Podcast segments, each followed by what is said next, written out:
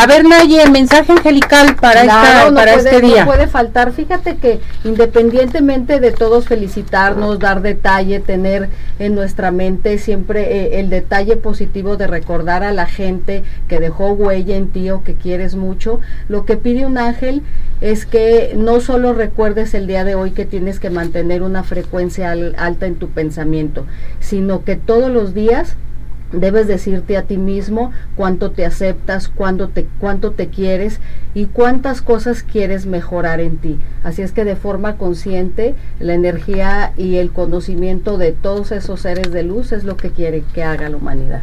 Perfecto, muy bonito mensaje. Vámonos con la participación. Vámonos que tenemos mucha participación. Para Roberto Reyes, te piden paciencia, vienen cambios muy buenos en este año para que estés atento.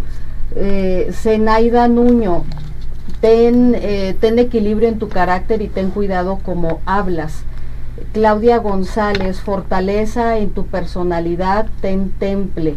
Araceli Aro, vienen nuevas pruebas a tu vida a nivel de conciencia. Eso significa que eh, la vida te va a poner en situaciones en donde tu nivel de sabiduría se va a mostrar que tanto has aprendido o no. Bleski, sí, Bleski sí dice, Cisneros, eh, es un año un poco pesado, no te preocupes, hay momentos en los que debe uno estar tranquilo y dejar pasar esas etapas para que después puedan pueda venir la luz o pueda venir todo lo que tú esperas, ten paciencia.